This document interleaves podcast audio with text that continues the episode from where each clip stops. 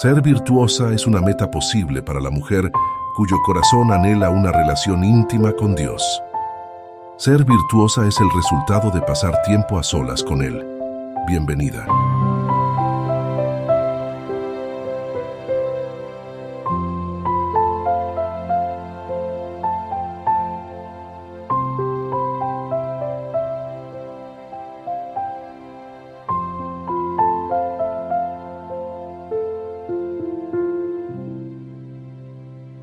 El contagio de los prejuicios hace creer muchas veces en la dificultad de las cosas que no tienen nada de difíciles.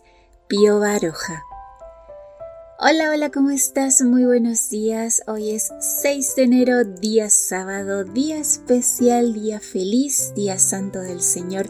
Qué gusto poder saludarte una vez más y darte la bienvenida a nuestro devocional para damas. Hoy con el título No es difícil. Leo en Gálatas capítulo 3 versículo 28. No importa el ser hombre o mujer, porque unidos a Cristo Jesús, todos ustedes son uno solo. El presidente de una empresa y su esposa se detuvieron en una gasolinera para repostar.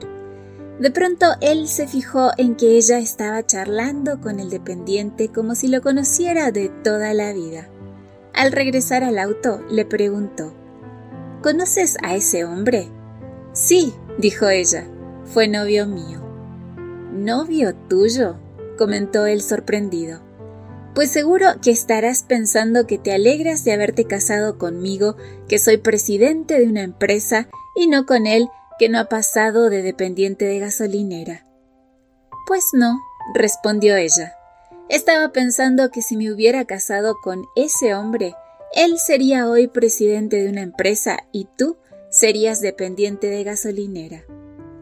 Si estás a punto de reírte, no lo hagas porque es una historia triste. ¿Por qué digo triste? Porque esta mujer no dejó de verse a sí misma como esposa de. Y es que no podía ser ella presidenta de empresa si no se hubiera casado con ninguno de los dos o si se hubiera casado con cualquiera de ellos. Como mujeres hemos de vernos como algo más que la sombra de un esposo. Y no digo que sea malo estar casada con un presidente, como tampoco lo es estarlo con un vendedor o ser una misma quien sirve la gasolinera. Jesús no permitió que lo limitaran los prejuicios sociales. Ofrecía espacio a todos, hombres y mujeres, en una época en que no se concebía que una mujer se sentara a los pies de un maestro, ayudara a un varón no familiar con sus gastos, ni mucho menos que anduviera por ahí viajando con él. Sin embargo, Jesús anduvo por muchos pueblos y aldeas anunciando la buena noticia del reino de Dios. Los doce apóstoles lo acompañaban como también algunas mujeres. Entre ellas iba María, la llamada Magdalena, también Juana y Susana y muchas otras que los ayudaban con lo que tenían. Mejor es quemar la Torá que enseñarle a una mujer, afirmaba un escrito rabínico de la época de Jesús. Qué comentario tan fuerte, ¿no crees? Pero Jesús enseñó a quien quisiera aprender, hombre o mujer. Seguir aprendiendo y llegando lejos es nuestro privilegio como mujeres. Amiga, no lo dejemos escapar por el contagio de prejuicios sociales que nada tienen que ver con Cristo. Que tengas un lindo día en comunión estrecha con Jesús. Gracias por tu compañía. Recuerda compartir estos audios, seguirnos en redes sociales y que mañana yo te espero aquí, primero Dios, en nuestro devocional para damas.